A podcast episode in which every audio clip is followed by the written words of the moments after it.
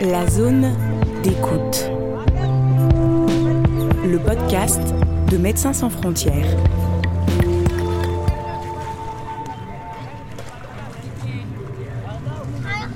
Nous sommes à Madagascar, dans la région du Grand Sud, à Ambatomate.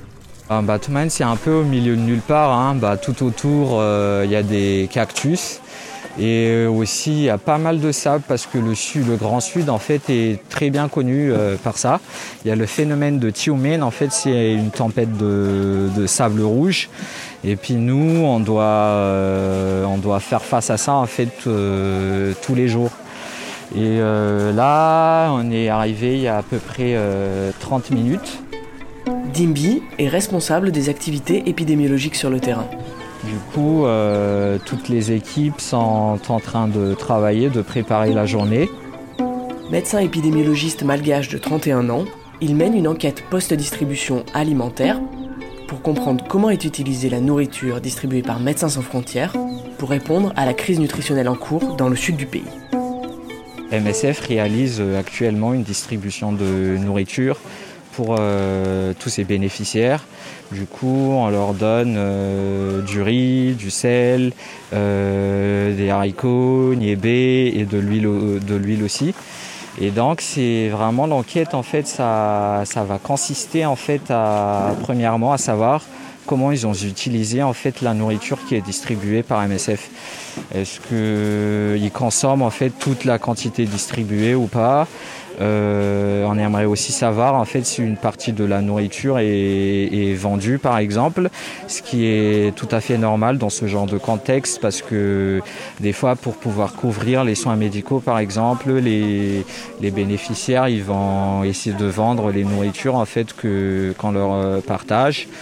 Et puis on essaie de savoir aussi si, si éventuellement il y a des taxes en fait au niveau de leur village. Il y en a qui viennent par exemple de nos sites d'intervention là, de Mbatment, mais il y en a aussi qui viennent euh, de hyper loin, hein, genre euh, ils doivent faire euh, trois heures de marche minimum pour pouvoir atteindre notre euh, site de clinique mobile. Ça, on a déjà entendu des histoires comme ça, en fait, que eux, ils partent, par exemple, le jour d'avant la clinique mobile, et puis ils passent la nuit sur le site, en fait, pour pouvoir recevoir leur euh, dose de plein pinot pour deux semaines. Le plein peanut dont parle Dimbi, c'est un aliment thérapeutique, une pâte à base d'arachide inventée en 96 et utilisée largement par les humanitaires depuis la famine de 2005 au Niger. Ça veut dire noix dodu et c'est ce que vient chercher Aova Tsitegmene.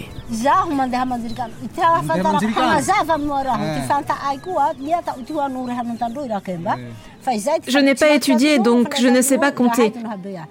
Je ne sais pas depuis combien d'heures nous sommes partis.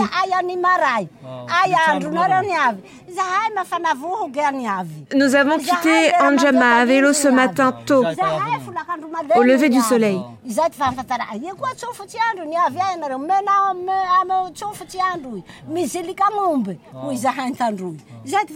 Et nous sommes arrivés ici dans l'après-midi, vers 15 heures.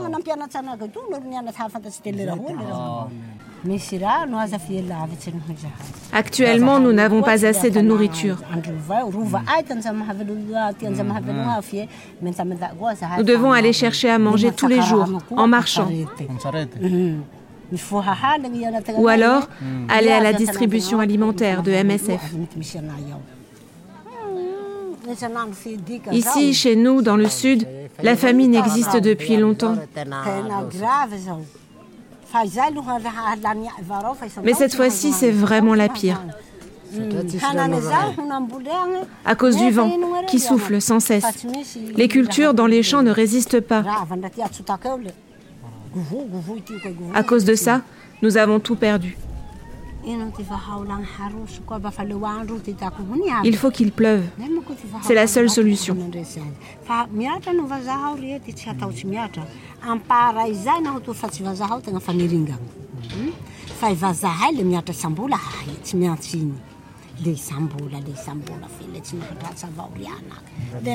Les distributions alimentaires, c'est bien, mais ce n'est qu'une solution d'urgence pour le court terme.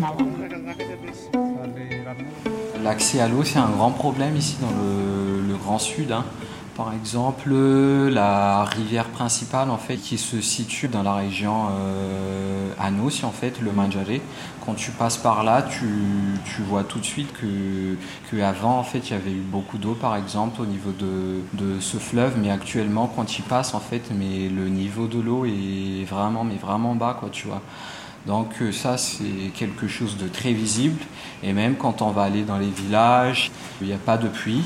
Il n'y a pas non plus un système euh, d'adduction d'eau qui a été mis en place en fait dans la région. Certes, au niveau de la principale ville, euh, un Bouvumbe par exemple, tu vas avoir un système, euh, on va avoir un système d'adduction d'eau, mais même là en fait, ce système d'adduction d'eau sur la principale ville, en fait, c'est c'est pas très régulier parce qu'il y a des moments où les gens, les habitants de la ville, en fait, ils sont obligés de, faire appel en fait à d'autres gens qui habitent euh, dans d'autres villages à côté. Et puis l'eau s'est ramenée par des charrettes avec les ébus et tout ça.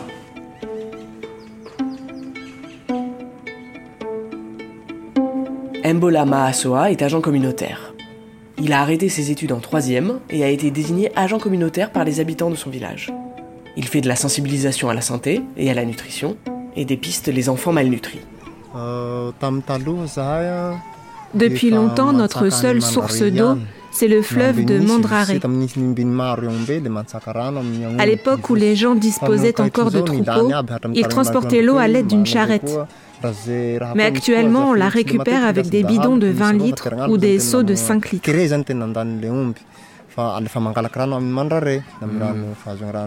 好。La situation aujourd'hui a évolué. Beaucoup de gens ont vendu leur bétail et leurs ébus. Ils doivent creuser des grands bassins dans la roche pour stocker l'eau et la vendre.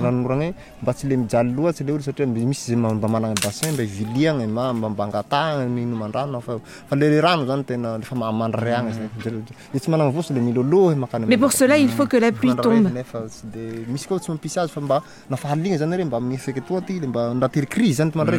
Les habitants d'Ambatomain s'approvisionnent en eau grâce au fleuve Bandrare.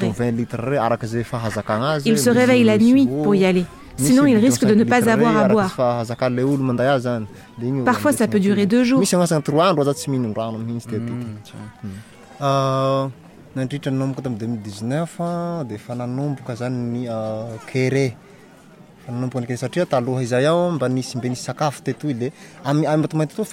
La situation a changé à partir de l'année 2019.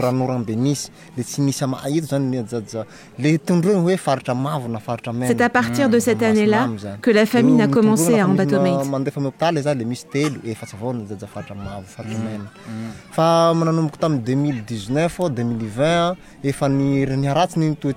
Ça a empiré en 2020 et surtout en 2021.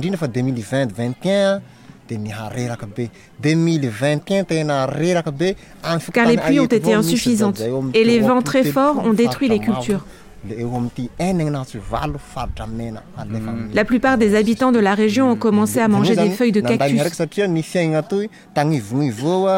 Et lorsque nous avons débuté le dépistage de la malnutrition, nous avons trouvé des vingtaines, des trentaines de cas d'enfants en situation de malnutrition aiguë sévère, et ce, tous les mois.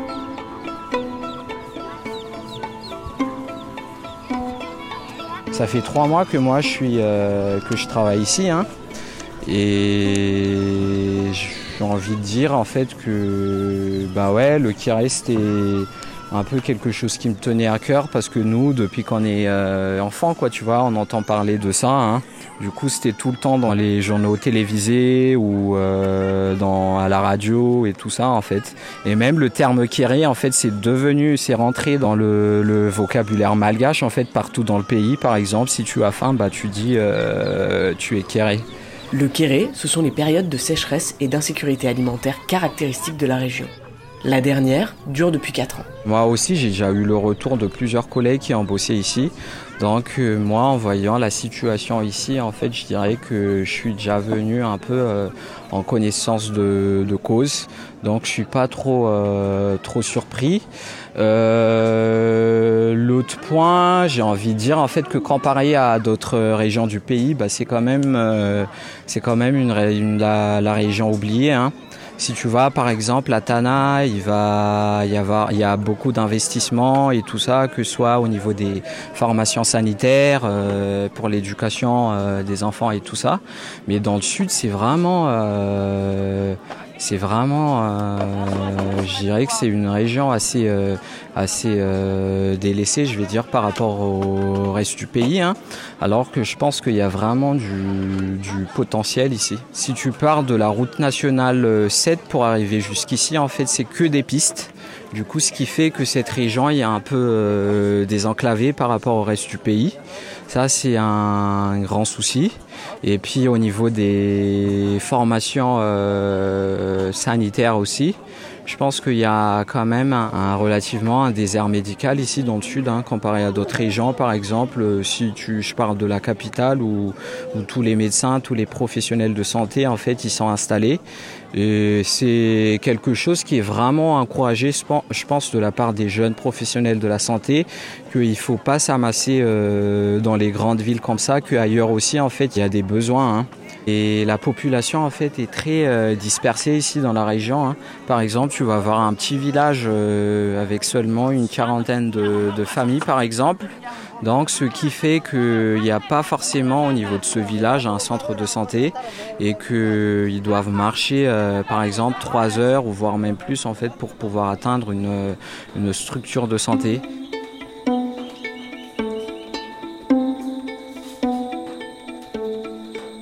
Face au manque d'eau dans le Grand Sud, l'installation d'un pipeline a été promise par le président malgache.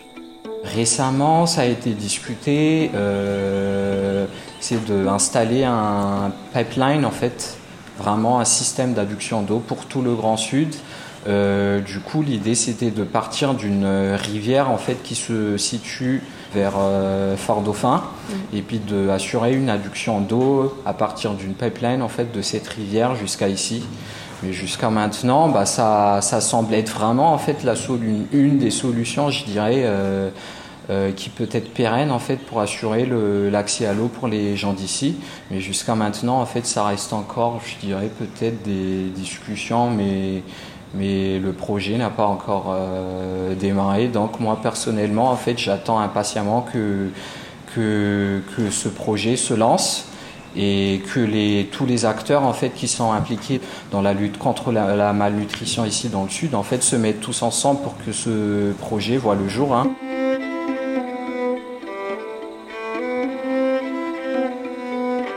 Euh, je pense que moi j'ai pas envie du tout d'être fataliste. Hein. Moi je reste euh, optimiste en fait par rapport à. J'ai envie j'ai pas trop de choix en fait que d'être optimiste par rapport à, à, ce qui se passe dans le pays. Hein. Donc pour moi, en fait, je vois les. C'est l'avenir, en fait, c'est entre les mains des, jeunes. Hein. Si on veut vraiment euh, changer la situation ici dans le Grand Sud ou bien la situation du pays en général, ça doit passer par nous, par les jeunes, parce que nous savons en fait dans euh, comment nous voyons Madagascar en fait dans 20, 30 ans. Je pense que le pays a un grand fort potentiel en fait euh, humain.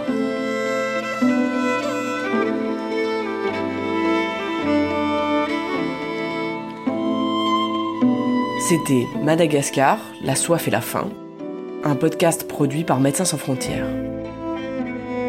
Avec la participation de Timbi Rakato Malala, responsable des activités épidémiologiques pour MSF dans le sud de Madagascar, Mbola Maasoa, agent communautaire, et Aova Tsitegmene, habitante d'Anjama Evelo.